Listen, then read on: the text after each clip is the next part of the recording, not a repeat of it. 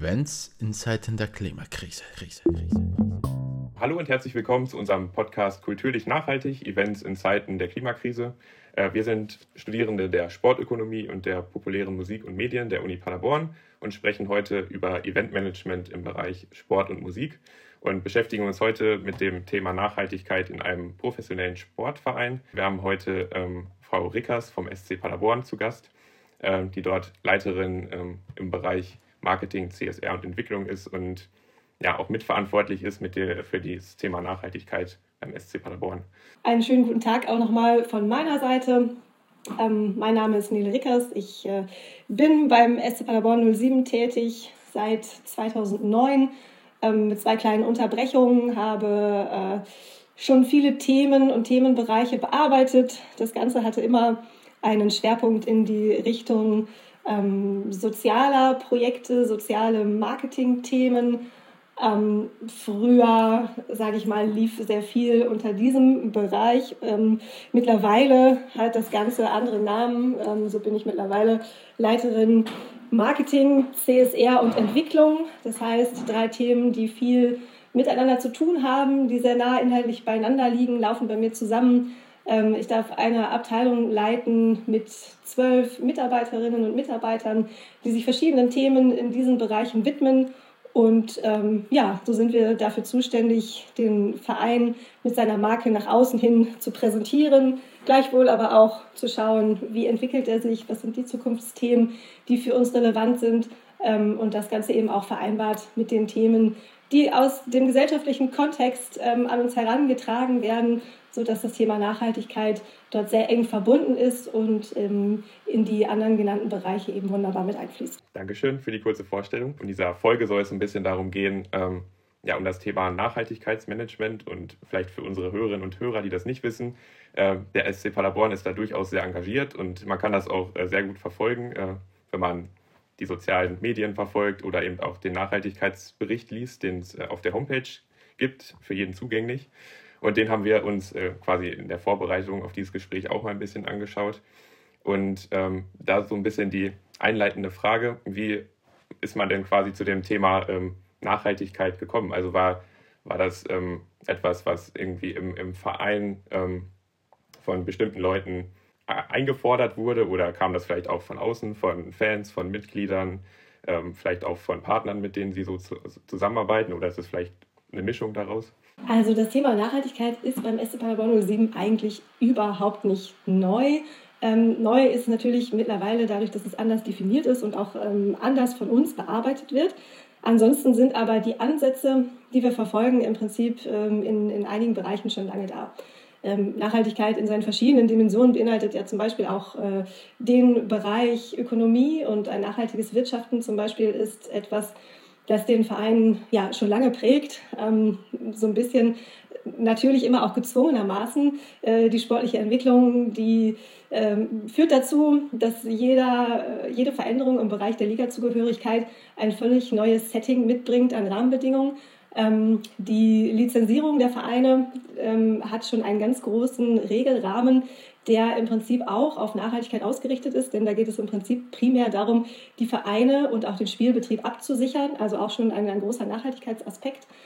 Ähm, so hat uns das Thema aus dieser Sicht ähm, ganz natürlich heraus schon, schon lange begleitet und wir haben schon, schon sehr lange intuitiv ähm, die Dinge halt auch in dieser Weise gehandhabt. Ähm, und das Gleiche ist eigentlich auch in dem sozialen Bereich der Fall.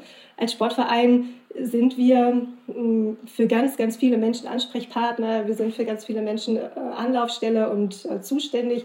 Wir bringen unheimlich viele Menschen aus verschiedensten Kulturen, Gesellschaftsformen, Altersgruppierungen zusammen und genauso divers sind eben auch die Themen, die dann zustande kommen.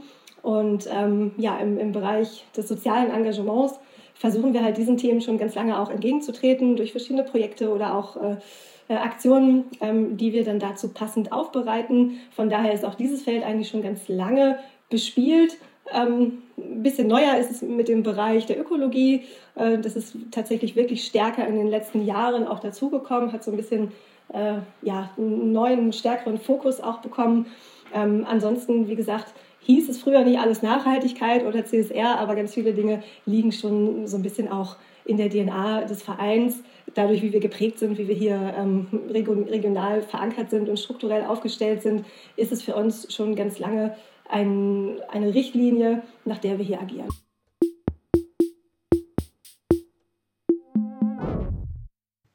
Dann würden wir jetzt vielleicht noch mal so ein bisschen in die Ökologie-Richtung gehen. Sie haben ja auch in Ihrem Bericht einiges aufgeschrieben. Da kann man einiges nachlesen, was dort schon gemacht wird.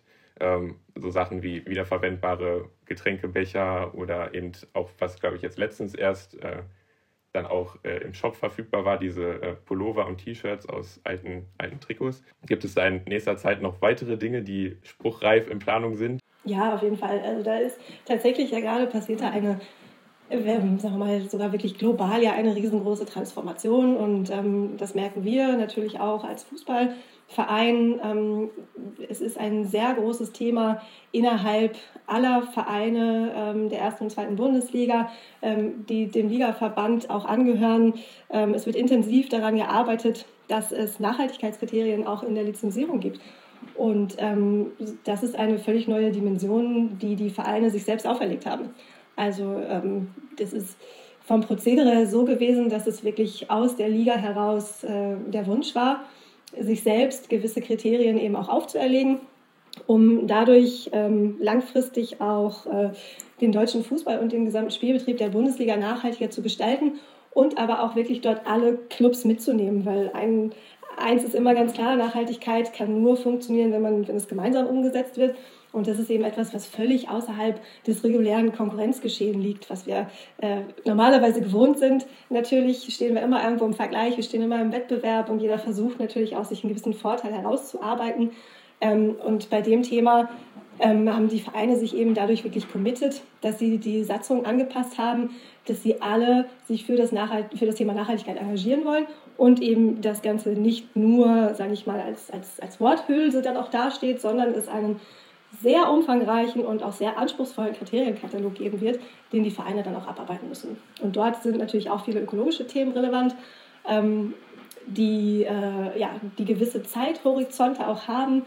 Ähm, das orientiert sich auch an äh, regulatorischen Bedingungen, die, die geschaffen werden für Unternehmen. Das heißt, der Fußball versucht da nicht irgendwie eine Sonderrolle einzunehmen, sondern versucht sich halt eben auch vergleichbar zu machen mit den Unternehmen, was ganz wichtig ist, weil wir natürlich auch ähm, Sponsoren haben, für die das gilt und ähm, wir da einfach auch auf Augenhöhe agieren wollen. Wir wollen ähm, über die gleichen Dinge sprechen können. Wir wollen ähnliche Situationen haben. Gewisse Dinge nehmen wir also ein Stück weit früher an, als dass sie gesetzlich auf uns zukommen.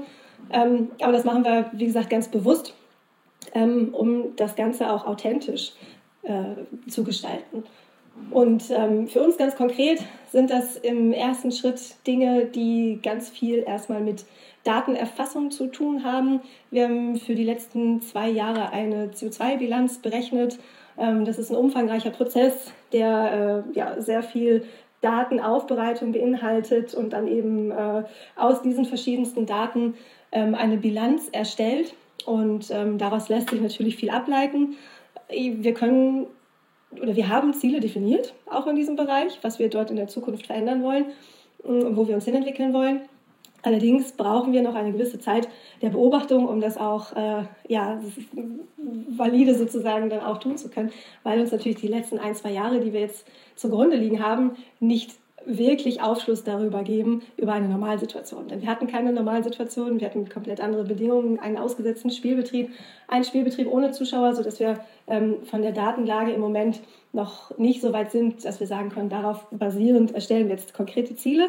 Aber wir haben uns auch feste Ziele trotzdem schon vorgenommen, die ganz klar in die Richtung gehen, dass wir ähm, Ressourcen einsparen wollen ähm, klimapositiv sein wollen bis 2030 zum Beispiel und ähm, das, was an Ressourcen eben nicht eingespart werden kann, dann auch äh, zu, äh, kompensieren wollen. Ja, das kann man ja auch äh, in dem äh, Nachhaltigkeitsbericht ganz gut nachlesen. Da führen Sie ja auch so Dinge auf, wie ähm, dass zum Beispiel die Anreise manchmal ein bisschen anders, also der, der Mannschaft manchmal ein bisschen anders war als äh, als man das vielleicht in einem normalen Betrieb hatte. Also ist ja zum Beispiel ein Unterschied, wenn die Mannschaft mit zwei Bussen anreisen muss äh, in Sachen CO2-Ausstoß, weil das mit den Corona-Richtlinien so vorgegeben ist, als in einem normalen Bereich Oder was weiß ich, halt als Beispiel. Richtig. Man muss sagen, Corona hat nicht in allen Bereichen dazu geführt, dass, äh, ja, dass, es, dass Einsparungen möglich sind. Ähm, das ist wie überall der Aufwand äh, an Ressourcen ist teilweise dadurch äh, ja sogar größer, wenn man an Masken, an Desinfektionsmittel äh, denkt, dass man da auch daran denkt, sage ich mal, äh, von dem abzuweichen, was vorher empfohlen wird im Sinne von ÖPNV, Fahrgemeinschaften etc. hinweg zu äh, besser isolieren, einzeln anreisend etc. Das sind eben genau die Dinge, die ich meinte, sodass wir im Moment keine keine valide Datengrundlage haben, auf die wir uns beziehen können. Dann hätte ich noch eine Frage, weil Sie das äh, ja angesprochen haben, dass es wichtig ist, dass man das quasi zusammen macht. Ähm, hatten Sie jetzt ja gerade mehr auf die Gemeinschaft der Bundesliga-Vereine quasi bezogen. Aber das gilt ja wahrscheinlich äh, ebenso auch mit, mit Ihren Partnern, mit Ihren Sponsoren und natürlich auch mit den, mit den Mitgliedern.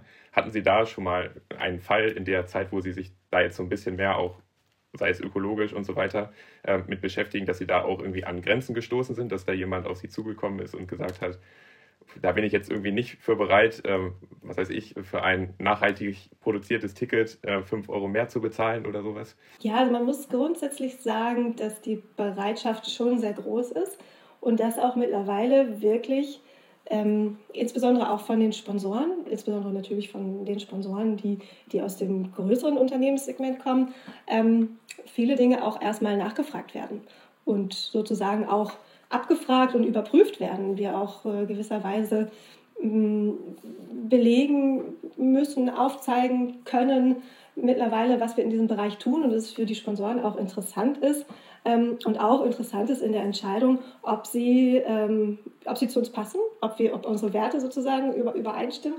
Und da ist der Nachhaltigkeitsaspekt viel relevanter geworden als früher. Und ähm, auch im Bereich äh, der Fans merkt man, dass das Thema ähm, präsent ist. Es ist, glaube ich, noch nicht so weit, dass, dass das überdurchschnittliche Interesse so groß ist.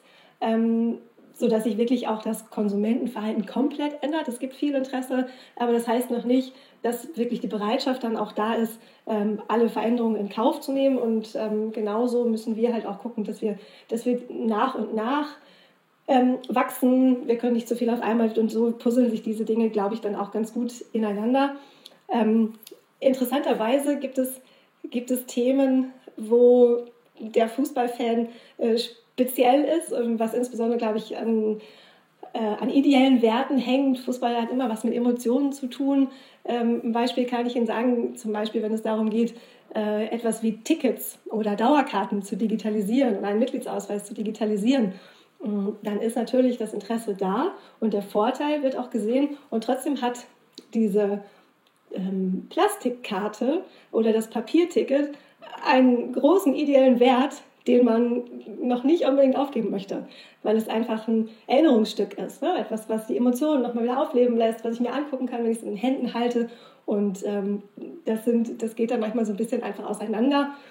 Ähm, bei den Vorstellungen beziehungsweise ja, bei, den, bei den Schwerpunkten, die man setzt. Und ähm, daran zeigt sich dann zum Beispiel, dass die Nachfrage da ist. Aber wie gesagt, die, die, die wirkliche Änderung der Verhaltensweise ähm, noch nicht so weit vorangeschritten ist ja, das kann ich mir vorstellen, auch gerade wenn ja, jemand sein erstes Spiel, Fußballspiel besucht und dann, äh, was weiß ich, es gibt ja heutzutage auch noch Menschen, die äh, Fotoalben machen und das dann da irgendwie einkleben möchte, die, die Karte von seinem ersten Spiel oder was weiß ich, kann ja alles Mögliche sein. Ganz genau, ist auch absolut verständlich. Ähm, und ähm, trotzdem glaube ich, ja, ist das was, was sich vielleicht auch über die, die nachfolgenden Generationen dann doch ein Stück weit noch mehr verändern wird.